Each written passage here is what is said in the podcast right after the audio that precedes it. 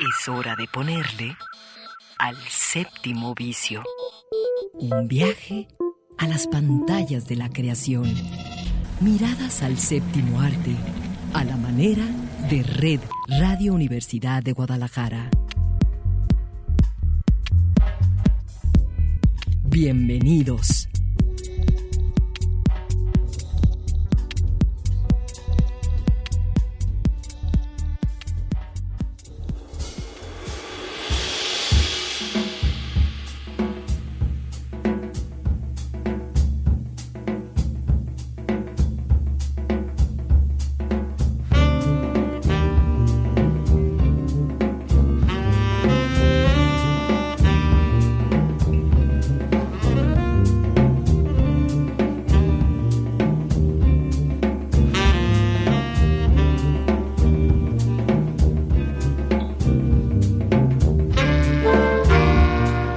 Las 3 de la tarde, los saluda Eduardo Quijano y esto es El Séptimo Vicio.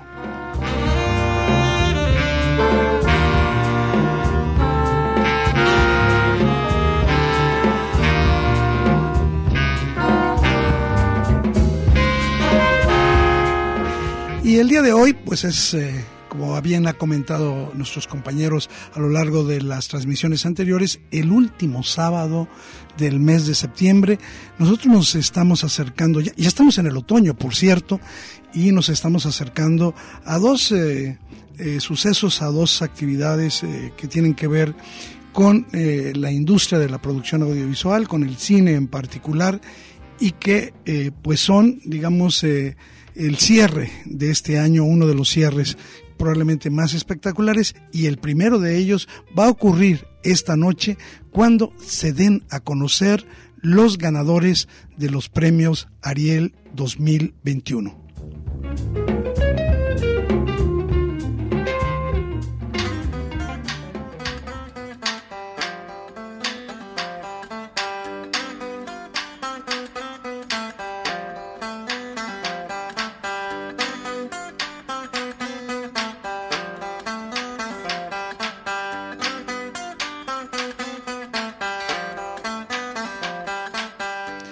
Y a lo largo de este año hemos estado insistiendo en la naturaleza de estos premios, eh, por qué importan o por qué deberían importar y eh, sobre todo eh, este elemento tan importante que es acercar por fin a las producciones cinematográficas de México, al gran público, hacerlas accesibles, eh, valiosas, interesantes. Eh, decía esta noche a través del canal 22 eh, se va a transmitir esta ceremonia, una ceremonia que comenzará mm, alrededor de las 9 de la noche y donde se irán a nombrando a quienes son los ganadores de las diferentes categorías. Eh, un poco para recordar y para visibilizar lo mejor de la producción eh, cinematográfica en México, vamos a mencionar siete de las categorías más importantes, entre ellos, por supuesto, eh, una de las que más importa, que es la mejor película. ¿Quiénes compiten en la mejor película? El baile de los 41, que se puede ver en la plataforma Netflix. También en Netflix se puede ver este soberbio documental, soberbio pero también desconsolador documental, Las tres muertes de Marisela Escobedo, eh, que también se puede ver en Netflix. En la plataforma Film Latino se puede ver la película de nuestro amigo Samuel Kishi, Los Lobos, está este estupendo eh, drama mexicano. También en Netflix se puede ver eh, la película de Yulene Olaizola, Selva Trágica. Y finalmente la que es nuestra favorita, que por el momento no está disponible en ninguna plataforma, pero que tuvo ya exhibición comercial, que es Sin Señas Particulares, eh, la película debut de Fernanda Valadez. En nuestro punto de vista tiene todos los elementos para eh, recibir eh, el Ariel a la mejor película. En cuanto a la mejor dirección, por supuesto, repiten los mismos. Carlos eh, Pérez Osorio por las tres muertes de Marisela Escobedo, David Pablos por el baile de los 41, la ya mencionada Fernanda Valadez por Sin Señas Particulares, Yulene Olaizola por Selva Trágica y Samuel Kichi. Nuevamente, nosotros consideramos que será o Fernanda Valadez o Samuel Kichi quien reciban el premio a la mejor dirección, el Ariel a la mejor dirección. En el caso de los actores, la verdad la cosa está muy interesante. Eh, en el baile de los 41 hay una soberbia actuación de Alfonso Herrera. Eh, también Demian Bichir hace una actuación bastante loable en la película Danica que se puede ver en la plataforma Amazon Prime. También en Amazon Prime está eh, Nuevo Orden, la, con la actuación de Fernando Cuautle. en Star Plus se puede ver a Juan Manuel Medina este, a Juan Pablo Medina, perdón, a Juan Pablo Medina, este actor que ha tenido pues un pues una situación trágica al perder, eh, al, tenerle que amputar una pierna y él eh, está nominado por su actuación en el Club de los Idealistas, se puede ver en Star Plus y eh, finalmente Lázaro Gavino Rodríguez por su participación en Fauna. Nosotros creemos que el ganador debería ser Armando Espitia por Te llevo conmigo. En el caso de Mejor Actriz también la disputa es más interesante. Mabel Cadena por El baile de los 41, Mónica del Carmen por Nuevo Orden, Nayan González Norbit por Leona, Marta Reyes por los Marta Reyes Arias por Los Lobos y nuestro, nuestra favorita Mercedes Hernández por su soberbia actuación como esta madre que busca su a su hijo en Sin Señas Particulares. Ahí están, digamos, eh, las eh, nominaciones para actores y actrices y como mejor ópera prima eh, está Las Tres Muertes de Maricela Escobedo, que probablemente por la gran calidad de este documental reciba el premio a mejor ópera prima. Leona, Ok, está bien de Gabriela Ivette Sandoval. Sin señas particulares es una buena competidora porque también es una ópera prima. Y volverte a ver otro documental mm, que nos recuerda el terrible cáncer de las desapariciones en México. Volverte a ver el documental de Carolina Corral Paredes. Eh, bueno, eh, hablando de documentales, la pelea es muy fuerte y pues eh, las dos finalistas deberían ser las tres muertes de Maricel Escobedo o Volverte a ver, pero también hay buenos documentales, La vocera de Luciana Kaplan, Cosas que no hacemos de Bruno Santamaría y la propia Yermo de Everardo González. Donde pareciera no haber gran discusión es en la elección de la mejor película eh, iberoamericana, quienes compiten ahí es Las Niñas de Pilar Palomero, una película española, El Olvido que Seremos, eh, que representa Colombia con la dirección de Fernando Trueba. Eh, Babenco, Alguien tiene que escuchar al corazón y decir basta, de Bárbara Paz, que representa a Brasil. Y probablemente las dos eh, más fuertes competidoras, que son El Agente Topo, de Maite Alberdi, que se puede ver en la plataforma Netflix, y la que es nuestra favorita, La Llorona, película que por cierto podrán disfrutarse durante la celebración de la edición número 36 del Festival Internacional de Cine de Guadalajara y que representa a Guatemala. Pues ahí está, eh, para quien le interese, hoy a las 9 de la noche en Canal 22, también a través del canal de Facebook de los Arieles se podrá ver la entrega se podrá conocer a los ganadores de estos premios. Nosotros nos vamos a otra cosa que por supuesto nos va a tener atentos durante las próximas semanas.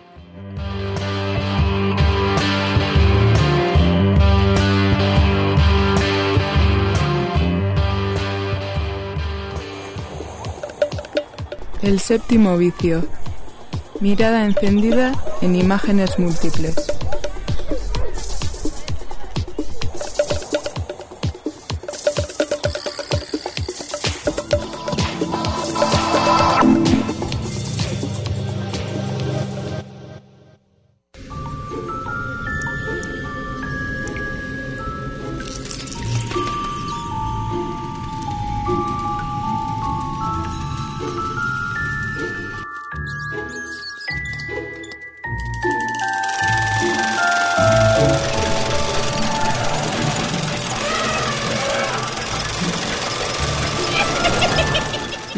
Estamos eh, prácticamente a seis días del inicio de la edición, qué barbaridad, 36 años del Festival Internacional de Cine en Guadalajara, eh, una actividad que nos va a congregar a toda la comunidad cinematográfica para observar lo mejor de la producción iberoamericana y por supuesto también de lo hecho en Jalisco y de muchas otras cosas. Y pues con esta noticia saludo a mi compañera Claudia Caballero. ¿Cómo estás Claudia? Bien Eduardo, ¿qué tal? ¿Cómo estás tú? 36 años de un festival que seguramente tú nos debes de tener anécdota tras anécdota.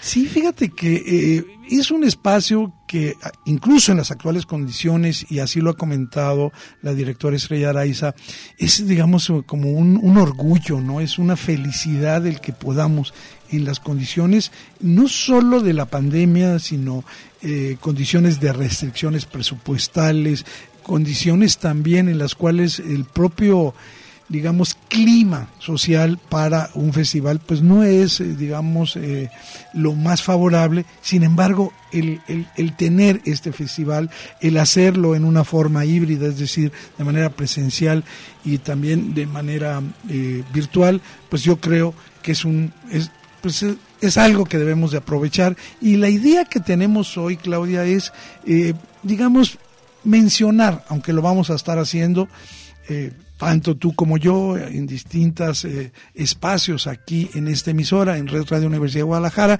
que ofrecerá, por supuesto, el próximo viernes la ceremonia de inauguración, luego estaremos con los programas de Kinesis, el próximo eh, sábado el séptimo vicio desde directamente desde el festival, en fin, eh, creo yo que viene mucha información sobre esto, pero creo que valdría mucho la pena que le diéramos una revisadita a algunas eh, secciones que están en el festival, hablando de aquellas cosas que le sugerimos a la gente que no se pierda.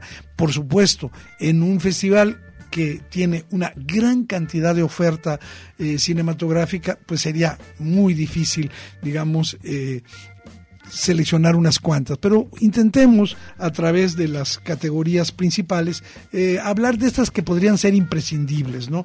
Y bueno, yo comenzaría este en este momento y creo que es una buena oportunidad para hacerlo, hablar de las películas que tienen que ver con la ficción.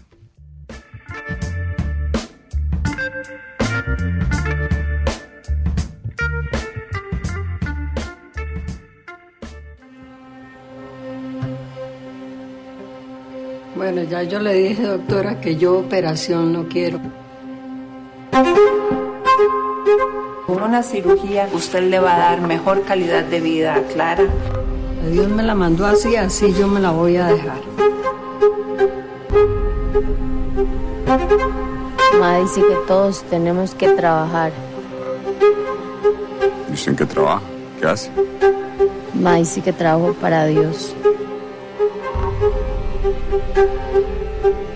Clarita, denle la bendición al Señor.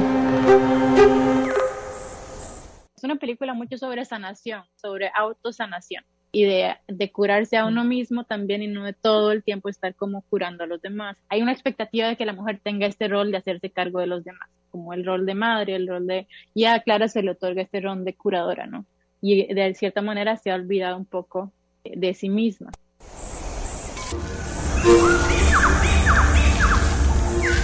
Ahora cada hora, patas de cabra. Clara, conviértese en algo.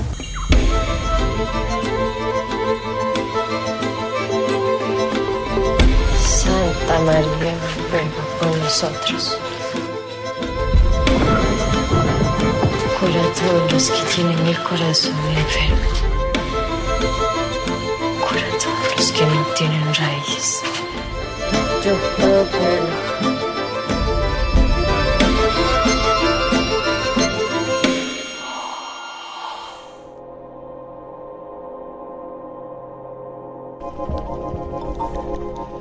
Bueno, pues eh, quisimos comenzar eh, justamente con Clara Sola, que está eh, en competencia en los largometrajes iberoamericanos de ficción, un poco para subrayar con eh, la presencia de la directora Natalia Álvarez que nos comentó eh, sobre qué va esta película, Claudia, el, la gran participación femenina que hay en este festival.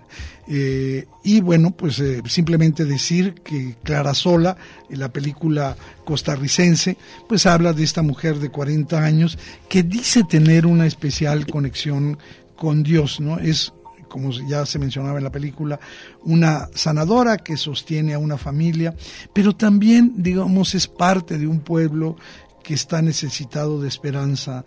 Y bueno, pues eh, creo que esta película que muestra una especial relación con el mundo natural y que, como escuchábamos, nos acerca a la naturaleza, es una de esas películas eh, que vale la pena acercarse en el festival. Sí, está entre nuestra lista, Clara Sola, de Natalia Álvarez, y creo que yo estoy muy curiosa de ver de qué manera lleva este tema de la autosanación o incluso de la liberación eh, eh, sexual, ¿no? De la de la protagonista, justo porque porque tiene que ver con con esta represión que lleva de de la madre y con este estigma de bueno pues ser la sanadora, casi santa, y entonces, bueno, pues esto, esto, esta dualidad, ¿no? Entre la mujer santa que está para los otros y la que a fin de cuentas se permite una libertad para ella. La lees muy bien, no la has visto, pero por ahí va la película. Fíjate que dentro de este tipo de películas eh, también de mujeres, hay una película que tiene que ver con la sexualidad. De hecho, ofrece una espléndida eh, perspectiva de género y se llama, es una película de Argentina y Brasil, y se llama Matar a la Bestia, eh, dirigida por Agustina San Martín. Y en esta historia, es una historia muy particular, la verdad la recomiendo sobre todo a las y los jóvenes. Eh, una, una chica de 17 años llega estábamos hablando de cuestiones religiosas, a un pueblo religioso, eh, justamente a un, que se encuentra entre la frontera de Argentina y Brasil. Ella, y esto también le da una gran actualidad a la historia, está buscando a su hermano desaparecido hace mucho tiempo y empezamos a descubrir que hay ahí un asunto bastante oscuro que eh, ella tiene que resolver al encontrarlo. Y ahí lo, lo, dejo, ¿no? Ella se va a alojar en una posada eh, donde está una muy, muy misteriosa tía llamada Inés y este también dentro de la historia se, se, va a comentar que en ese, en, esa, en ese monte apareció una bestia que según los rumores es el espíritu de un hombre malvado que habita el cuerpo de distintos animales. Matar a la bestia es una de las películas que está en competencia en el largometraje iberoamericano de ficción, una película de Argentina y Brasil que vale la pena eh, verla. Y eh, por último, una película que la verdad al principio yo no le traía muchas ganas porque me parecía, digamos, como eh, asuntos muy vistos, ¿no? Pero que una vez revisada, creo que merece mucho la pena y la pueden anotar quienes están anotando. Es una película uruguaya del director Manolo Prieto, eh, Nieto, Nieto, que se llama El empleado y el patrón. Y este, fíjate que eh, esta, esta, esta confrontación entre un empleado y un patrón, este, eh, es muy interesante porque la película empieza con, que el, el, joven empleado pues tiene una precaución muy importante la salud de, de, su hijo pequeño, de su, de su bebé, ¿no? Este, digo, el, empleador. Eh, todo lo tiene porque él es todopoderoso, el, patrón, por decirlo. Lo único que le preocupa es la salud de su bebé, mientras que el empleado está también, eh, digamos, resolviendo cómo atender eh, los costos de un hijo recién nacido, ¿no? E, esto, digamos, los, los, los hace cercanos, siendo, digamos, teniendo posiciones de poder completamente diferentes. Estamos hablando de la película El empleado y el patrón, que también está en competencia en eh, la ficción iberoamericana y que se podrá ver en el Festival Internacional de Cine en Guadalajara.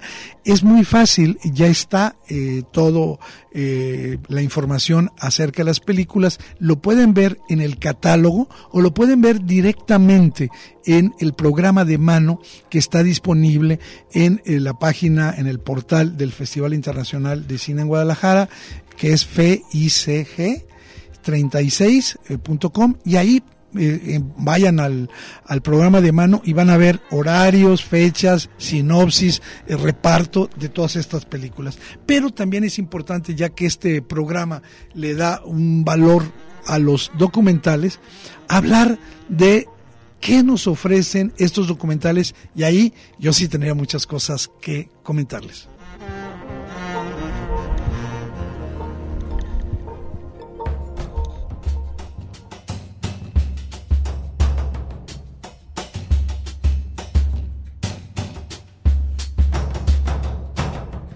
Pues ahí, Claudia, yo empezaría hablando de una película que es mexicana, hecha por eh, Carlos Alfonso Corral. Es una película, una coproducción con los Estados Unidos, pero es mexicana, que se llama así en inglés, Dirty Feathers, es decir, plumas sucias. Y más allá de, digamos, de hablar de una sinopsis de la película, eh, lo que quiero decirles que la película es una especie, es un documental, que es un retrato de estos seres marginales, de estos eh, personajes sin hogar que habitan la ciudad de Los Ángeles, quienes por una u otra razón vamos con frecuencia a la ciudad de Los Ángeles, sabemos que estos personajes eh, han ido creciendo, sobre todo a raíz de la pandemia. Eh, su, su, digamos, su presencia en distintos puntos de la ciudad de Los Ángeles y bueno, sobre, sobre esta situación y a partir de una pareja, este, la película se va a adentrar en estos, eh, digamos, en estos lugares eh, abandonados, donde solo ocurre lo inaudito, donde, donde hay un padre afligido que perdió a su hija, está, digamos, este padre paralizado por una culpa, también nos va a presentar la historia de un veterano que vive debajo de un puente y que se la va a pasar recordando un pasado eh, pues eh, con gloria, eh, donde pues el país al que sirvió nunca lo ha reconocido, en fin, todos estos seres que hacen, yo diría, un retrato muy profundo, a veces digamos, incluso con dosis de humor sobre la vida de estos personajes. Esta película es Dirty Feeders, ¿sí? de Carlos Alfonso Corral. Y hay otra, Eduardo, también en esta categoría de largometrajes iberoamericanos documentales, que seguramente nos vas a poder contar detalle de Tatiana Fernández. Vals de Santo Domingo. Híjole. Te encantó. A mí, y yo puedo decir que las películas, bueno, como parte del trabajo que yo ahí, este, probablemente la película que más disfruté para decirlo, son las dos últimas que vamos a comentar, pero comencemos con esta que mencionas, Val de Santo Domingo. A ver, es una película este, donde que nos va a platicar eh, la historia eh, real de tres eh, chicos, jovencitos, que son los únicos tres varones que estudian con 20 mujeres clases de ballet ahí en Santo Domingo. Recordemos que desde la mirada más patriarcal, más machista, pues el ballet es un asunto, una actividad básicamente exclusiva de las mujeres, ¿no? Y se, pues obviamente se, sanciona socialmente aquellos eh, hombres que deciden, vale, cada vez menos, pero cuando menos en la situación del pueblo eh, dominicano, porque la película es de República Dominicana, estos, eh, pues estos, eh, esta decisión eh, tiene pues una, una mirada social particular y ellos mismos lo asumen, pero la película nos, nos va mostrando pues un vals ya sabemos que es un ritmo musical en tres tiempos. Y la película justamente a través de estos tres tiempos de los distintos personajes nos va a acercarnos a, a, sus planteamientos, a su participación en un festival, en un concurso de ballet, a la propia ciudad de Santo Domingo. Y eh, digamos, de qué manera resisten esta cultura machista. El final de Vals de Santo Domingo, como bien decías, de Tatiana Fernández Yara, es realmente sublime. Lo, lo recomiendo mucho, está también en la competencia. Y por último, una película un documental muy reflexivo. Vamos a escuchar a su, a su directora, que Alicia, Alicia Cano. Alicia Cano, que es ella es uruguaya. Sin embargo, eh, la película eh, nos habla de un pueblo de Italia. Mejor escuchemos esto para adentrarnos en este documental que recomendamos aquí en el séptimo vicio y que se llama Bosco.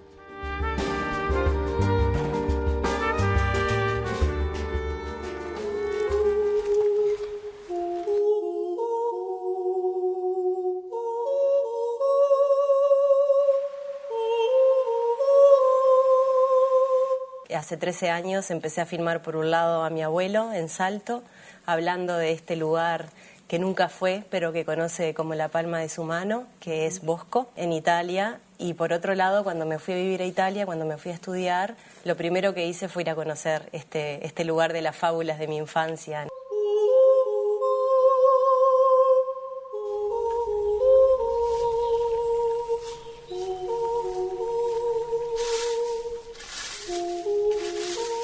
Lo que me encontré no fue con ese pueblo poblado, sino que en realidad cuando fui hace 13 años vivían 29 personas, hoy quedan 13. Y bueno, y en realidad, pero sí me encontré con muchas de esas historias de las castañas, ¿no? de una vida campesina que mi abuelo siempre me contaba, los cuentos del lobo. Ahí fue que empecé a filmar. Pues sí, eh, nos vamos a adentrar en la historia de este pueblo italiano que sí, tiene solo 13 habitantes y que poco a poco el propio bosque va, a, digamos, devorando, eh, tragándose su, hábitat y ellos sobreviven ahí eh, de una mirada, con unas miradas hacia la naturaleza, hacia estos ancianos de una humanidad, de una ternura que vale la pena rescatar. Digamos, ellos eh, nos hacen sentir que este bosque, que esta especie de fusión con el bosque es su destino. Eh, obviamente sabemos que esta historia está contada eh, a una distancia infinita, que es el Uruguay, donde un hombre que tiene 103 años platica esta historia.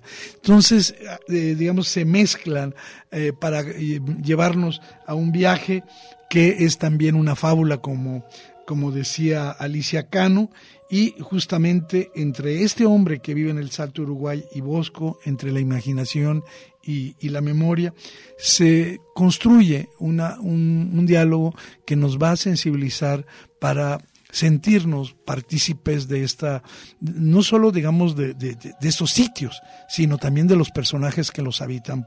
Por eso recomendamos Bosco, porque son de esas experiencias, eh, Claudia, que muy pocas veces tenemos, porque no creas que es tan contemplativa, porque eh, justamente la ternura de la que te envuelve la película te hace que estés eh, expectante. Oye, Eduardo, pero aquí lo que a mí me causa también curiosidad es que la filmación tarda 13 años. Sí, bueno, ya develaste un elemento muy importante de la película, que es justamente eh, esto de que ya decía Alicia, pues ella pues le contaban mucho de un pueblo a su abuelo y se va a estudiar Italia y empieza a filmar. Ella de hecho platica en una entrevista que escuchaba que eh, toda su vida, desde muy adolescente, empezó a filmar todo lo que veía. Y pues eso pues, se convirtió, y lo, y lo llevó a cuando se fue a Italia, donde se quería convertir en cineasta, y empezó a filmar y rescata unas cosas, Claudia. Eso debe ser fabuloso. Fantástico de ver. Por eso, le insisto, no queremos ser exagerados en las recomendaciones, y bueno, un poco para, para cerrar este espacio, donde obviamente falta todo el cine de Guatemala, que es el país invitado, falta la cuestión que a ti te gusta mucho, que es el, la animación, la animación internacional, los cortometrajes, eh, el cine, el homenaje que se le va a hacer a Carlos Saura, a Julio Medem. Digo, eh, ya tendremos oportunidad de comentarlo aquí, pero para hacer un resumen muy rápido, ahora hablamos de largometrajes iberoamericanos, de tres películas, Clara Sola, que es de Costa Rica, Matar la Bestia, que es de Argentina, El empleado y el patrón, que es de Uruguay, y también de tres documentales, que son, eh, pronúncialo tú mejor porque mi inglés es como de... Eh, Dirty Feeders.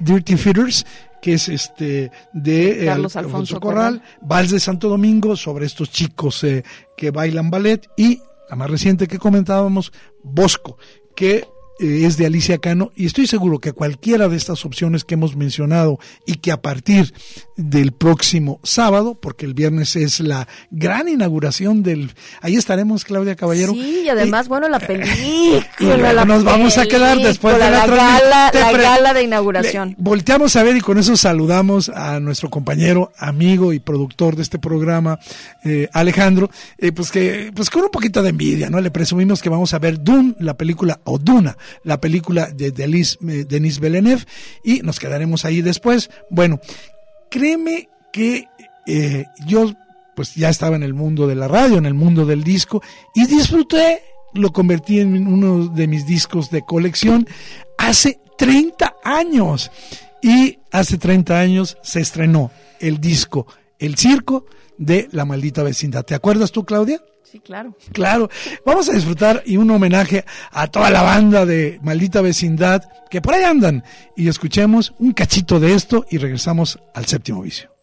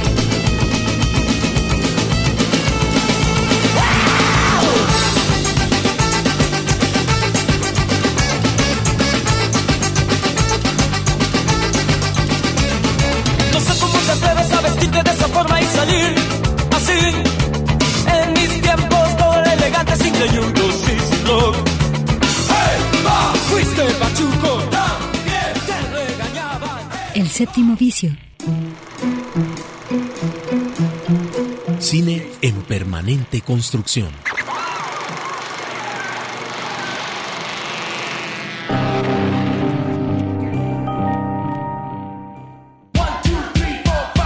El séptimo vicio. Protagonistas y resonancias de una industria en movimiento.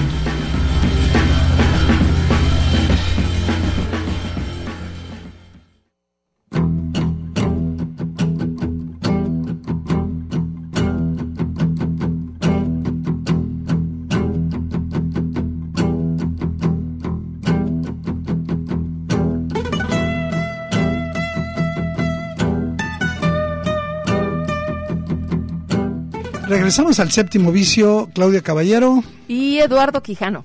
Oye, Claudia, pues también eh, hay otras cosas que están en el horizonte de, eh, pues, de la cartelera, por ejemplo, y que vale la pena eh, rescatarlas. Por supuesto que no vamos a hablar de Coda, la primera actuación de Eugenio Derbez en papel dramático. Nada más decir que Coda, quienes se, digamos, les atraiga Kodak de Coda, eh, es pues el, remake de una película eh, fantástica, un melodrama muy bonito, muy tierno, francés que se llama La familia Belier. Y esta es básicamente una copia a calca de eh, La familia Belier. No, nosotros queremos hablar de dos películas este, que están en cartelera y que por distintos motivos tienen, yo digo, razones para las cuales nos ofrezcan eh, entretenimiento, reflexión, eh, un momento, digamos, de encuentro con ideas, con personajes que valen la pena. Y eh, la primera de ellas es una película que ya había venido en el tour de cine francés. La habíamos comentado, pero ahora tiene corrida comercial y esa película se llama Los Iluminados.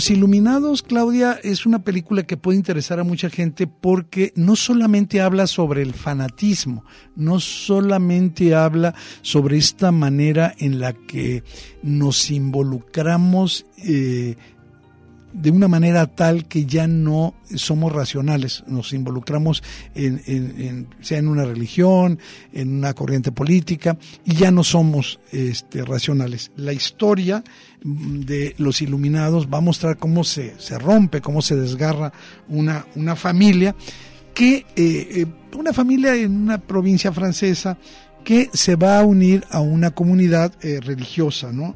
Desde la primera escena de la película vemos a una madre que es muy frágil, un padre que es pasivo eh, y esta fragilidad de ambos va a llevar a toda la familia a caer bajo la voluntad de lo que comúnmente podríamos llamar una secta religiosa, ¿verdad?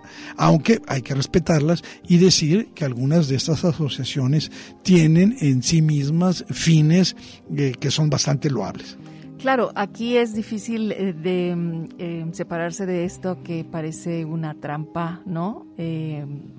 Con personajes con los que eh, nos vamos a topar en la película como el, como el sacerdote y su gran carisma. Sí, fíjate que lo, lo, interesante de los iluminados es que todo es visto a través de los ojos de Camille, eh, que es eh, una niña de 12 años, este, donde eh, ella nos va a llevar a, distintas fases de este encierro, de este enclaustramiento mental que va a sufrir la familia, ¿no?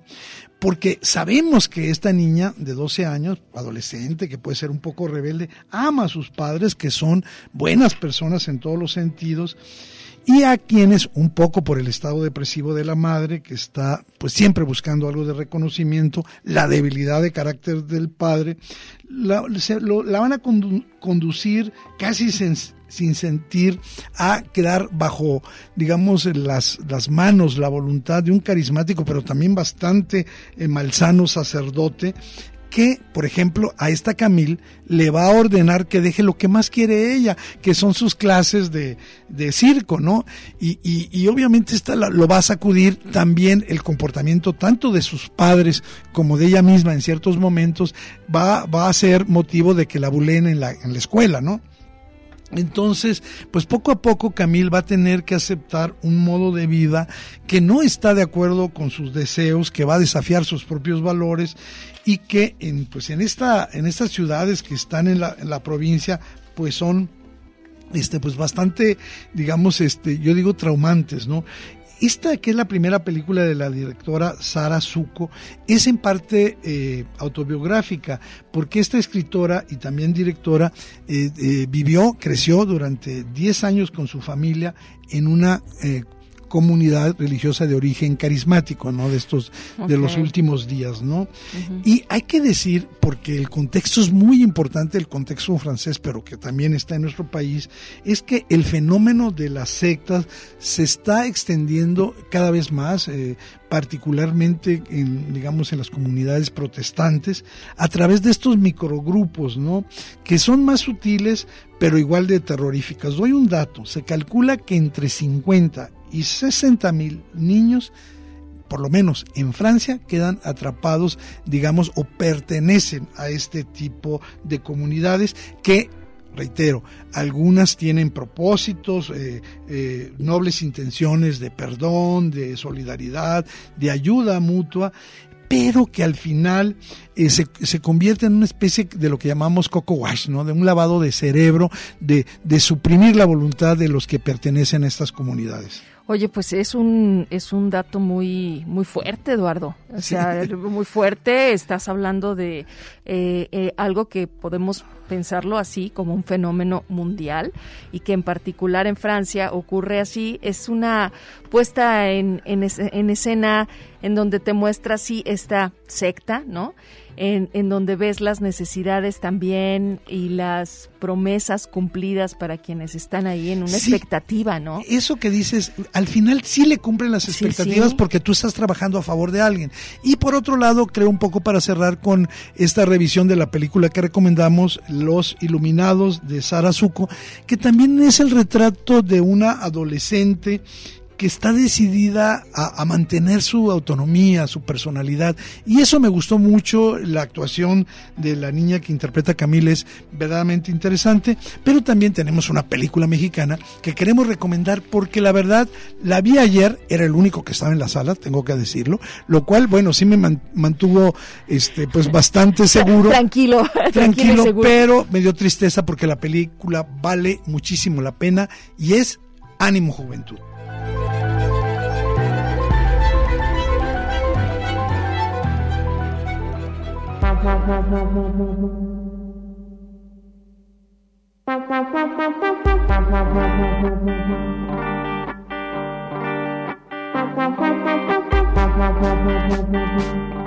Bueno, primero, y la están escuchando de fondo, la banda sonora de Ánimo o Juventud es muy buena, muy buena. Es una de las cosas que más se disfruta de la película. Eh, creo que, digamos, destacando los valores de esta película dirigida por Carlos Armello, hay que mm, subrayar la, calidez, la cercanía con la que va construyendo a cuatro personajes en distintos momentos de la adolescencia, distintos niveles, digamos, eh, socioeconómicos en la clase media mexicana, particularmente en la Ciudad de México. Eh, estos eh, mm, adolescentes, y eso me gustó mucho de la película, nos acercan a situaciones de alegría, de penuria, de frustraciones, a través de las historias de estos cuatro adolescentes que van a lidiar con lo que cualquier joven eh, de ellos, que es eh, lucha, que es a veces el absurdo, las contradicciones, el dolor de ser joven en el México actual, con elementos de la vida cotidiana que vamos a poder reconocer fácilmente. Incluso las historias de, ellos se pueden eh, vincular con un chisme bien contado, ¿no? De, de, algún adolescente, ¿no? Rápidamente, para que se interesen en esta película, diré que, pues, ¿quiénes son estos eh, cuatro personajes? Martín, un artista, un grafitero, que quiere declararle su amor a una chica y que no se atreve a hablarle más que pintando un, un, un graffiti. Daniel, un trompetista convertido en taxista, torpe, altanero, pero que tiene un gran corazón y quiere recuperar la confianza de la chica a la que embarazó y que está a punto de tener a su hijo. Pedro, un chico introvertido, que, esta historia me gustó mucho, que inventa su propio idioma, su propio lenguaje, este, y obviamente va a desafiar y va a, irritar a sus padres y maestros. Y finalmente, eh, Dulce, eh, eh, que está cansada de ser vista solo como la bravucona del colegio y quiere que alguien, quien sea, un chico, aunque sea el que lava los baños, se fije en ella. Bueno, lo mejor de la película es que esas ansiedades típicas de la adolescencia, que están, digamos, vinculadas con el amor, con la identidad, están presentes en la película, que es una película que debería eh, llevarse más cerca de los jóvenes. A mí la verdad me gustó mucho este relato, un poco tragicómico. Eh, quizás la estructura de las cuatro historias no ensambla todo, pero la película termina funcionando, tiene momentos bastante jocosos pues yo la tengo ahí a la espera de que el fin de semana este, me permita entrar y, darme cuenta que hay más de una persona y si me toca a mí sola como a ti, pues estaría bien. Oye, hay otra película, esa está en plataforma en la plataforma de Amazon Prime y también hablando de mujeres, hablando de traumas, hablando de situaciones complicadas para las mujeres, vale mucho la pena ver y se llama El baile de las locas.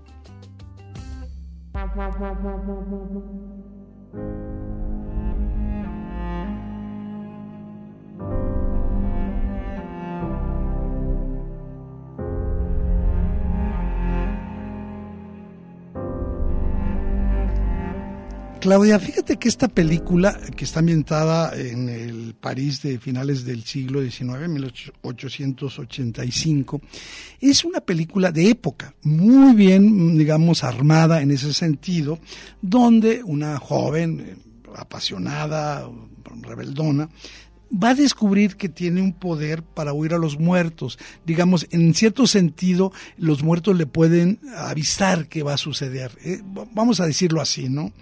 Eh, y pues obviamente la familia va a descubrir este secreto y como esta lo hace, digamos, bastante irreverente, como la hace no encajar en los condicionamientos sociales de su familia, que es rica y pretenciosa, pues deciden así, de buenas y primeras, llevarla eh, al hospital, un hospital que se llama así, Pieté, perdón, Salpetrepi, eh, que es una clínica neurológica. Quiero hacer una aclaración sobre esta clínica que existe y que se ha convertido hoy en día probablemente en la clínica de eh, tratamiento de males mentales más avanzada, no solo de Francia, sino de Europa. Y también ahí, por eso yo la conocía, se filmó la clásica película de Añé Barda que se llama Cleo de 5 a 7. Bueno, ahí ocurre eh, prácticamente toda la película en este hospital. Es una, es una, es un lugar que está dirigido por un personaje real, obviamente en este caso, este, con un actor que es el famosísimo doctor eh, Charcot, que fue uno de los, eh, digamos, pioneros de la neurología contemporánea y que va a poner en juego un montón de estrategias para atender a los enfermos mentales. ¿Qué pasa? Cuando esta chica llega ahí, eh, pues se va a entrelazar su vida con la de eh, mm, eh, una enfermera, la enfermera en jefe del hospital, y esta relación entre ambas va a, cambiar sobre todo porque está en marcha eh, eh, la organización de lo que se llama el baile de las locas que anualmente organiza el doctor Charcot en el hospital, ¿no? Yo creo que la película Claudia rinde un homenaje a estas mujeres que fueron internadas en Francia durante el siglo XIX en hospitales y ofrece un relato de la manera en que esta patologización de la condición femenina, ¿no? Que las convertían en histéricas, que las convertían en locas, porque no se ajustaban a lo que se esperaba de una mujer. Híjole, qué fuerte, Eduardo, porque en realidad... Te va a gustar, te va a encantar. Sí, sí, este eh, justo el día que la iba yo a ver en Amazon Prime, como acabas de decir, se fue la luz. Entonces me quedé con la primera escena nada más. La directora. Ahora que, ahora que estás este, contando esto y que además por, por la historia misma de este de este internamiento, de esta, sobre todo de estos diagnósticos que, como bien decías, a lo largo de la historia de las mujeres han sido muy reveladores de cómo, este, pues se ha, se ha asociado la locura eh, el comportamiento histérico al, al ser femenino, ¿no? Sí, y sobre todo eh, cuando no las entendían, pues vamos a curando. Y, los vamos, vamos encerrándolas más sí, pero los procedimientos para curarlas, por ejemplo, remojarlas en agua en hielo, por ejemplo, remojarlas sin poderse mover. torturas eh, totales. Totales, bueno. Fíjate que la propia directora, eh, que es una gran actriz, además yo la he seguido, Melanie Laurent, es la jefa de enfermeras y eso le da mucha fuerza. Yo creo que tiene un muy buen gusto narrativo, está muy bien hechas, es la primera producción francesa original de Amazon Prime y creo que es una película excelente para pasar un buen rato, una película accesible por cualquiera, dolorosa sí, pero con grandes actuaciones. Pero creo que es momento de que le demos una oportunidad antes de que se acabe el séptimo vicio a la revisión de las series.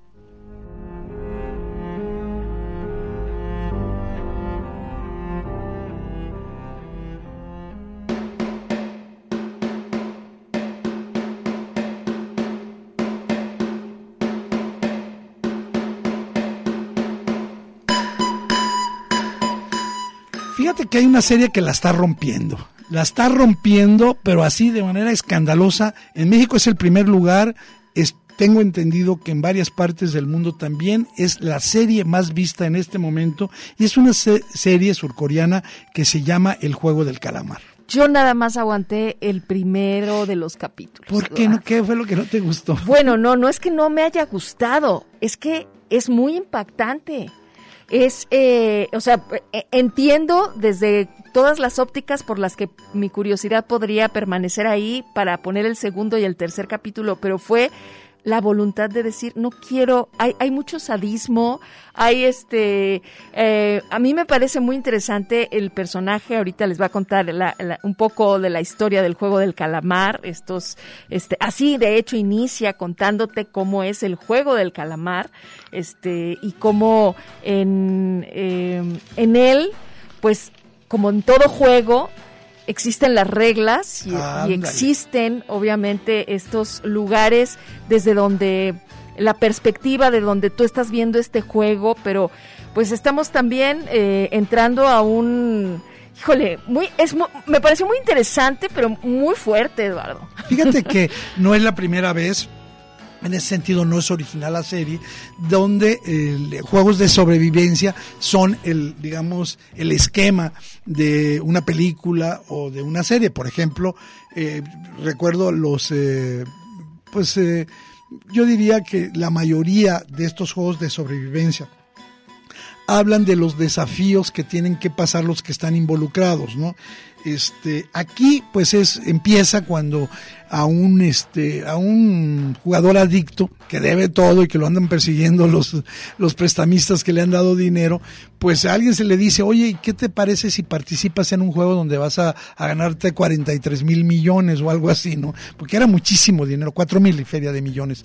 Y dice, "¿Pero cómo? Pues y, y se va, empieza a adentrar y de pronto junto con otros, si no mal recuerdo, 455 participantes, se ponen eh, a, un juego, pero la característica que lo hace un poco diferente esta serie es que todos los juegos en los que van a participar son juegos infantiles como el de la Traes, como ese tipo de, de juegos. Sin embargo, lo, lo, lo, lo, lo, digamos, lo extravagante, lo caprichoso, que son todos los juegos de niños, eh, aquí va a tener un resultado fatal, porque quienes no este, pues cumplen eh, con, eh, o los que pierden, pues todos los perdedores van a ser muertos. Y esto es escalofriante. Probablemente yo diría que los nueve episodios eh, son tan adictivos que te lo puedes echar en un, en un fin de semana, ¿no? Lo que se llama em, binging, ¿no? Es quedarte clavado en una serie. Y yo el único que quitaría, pensé que me ibas a decir eso, es el segundo, el segundo episodio, donde no avanzan en la descripción de los personajes y la- la serie como se empantana, pero el resto es verdaderamente brutal, ¿no? Eh, yo creo que eh, la, la producción tiene muy en cuenta que estas, estos juegos de sobrevivencia este, tienen que ver con la producción de reality shows. Y está planteado así y están llenos de ese colorido eh, a la que son tan afectas las series eh, surcoreanas y que, y que generan un entretenimiento, una adicción brutal. El juego del calamar, la serie, para quienes les gusten estas cosas, habrá que quienes no, no lo disfruten tanto, eh, es una serie que pues sí te va a mantener ahí clavado y queriendo ver lo que sigue. Al final, en el capítulo número 9, se anuncia que va a haber una segunda temporada. Eso a mí ya no me gustó tanto, porque obviamente no vamos a dar ningún spoiler, este, a mí me parecería que la serie quedaría muy bien ahí. Sin embargo, el propio último capítulo anuncia que se mantengan atentos porque va a haber una segunda temporada del juego eh, del calamar. Por lo pronto, ahí está. Yo creo que es una serie para aquellos que se sientan, se acuestan, se ponen eh, con un, un poco de botana y dicen, ahora sí, a disfrutar el fin de semana. Esta es esa serie eh, que yo recomendaría, aunque habrá otra serie mucho más interesante, mucho más densa, eh, más reflexiva, que también queremos comentar y que está esa en la plataforma de Netflix. Netflix.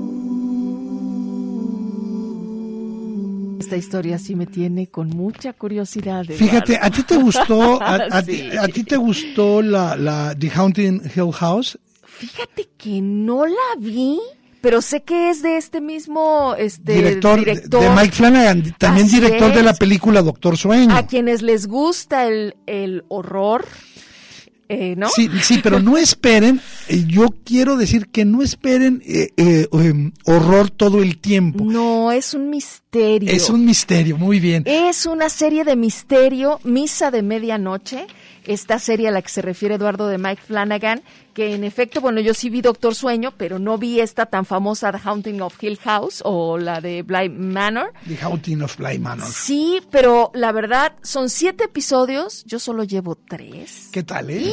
Y estoy con ganas de regresar Los personajes que te van diciendo todos los entramados, este hombre que regresa después de haber sin querer eh, pues tenido un accidente que lo mete en la cárcel, un cura que es bastante raro.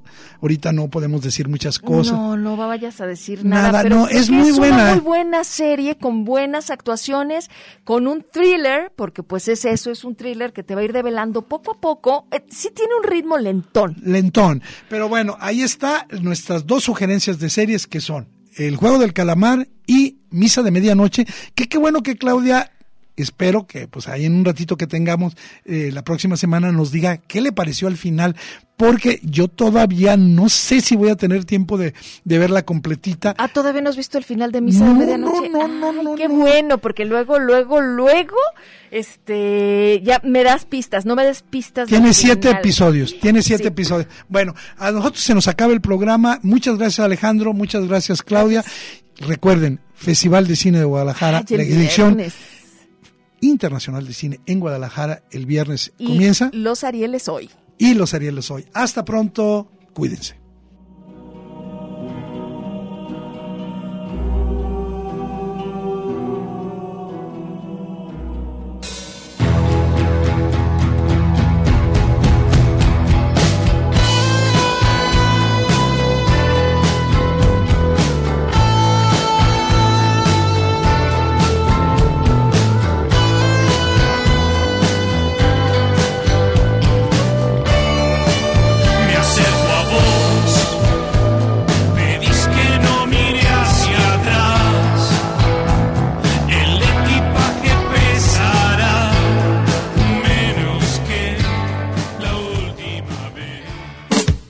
Las historias del cine continuarán el próximo sábado en punto de las 3 de la tarde en el séptimo vicio.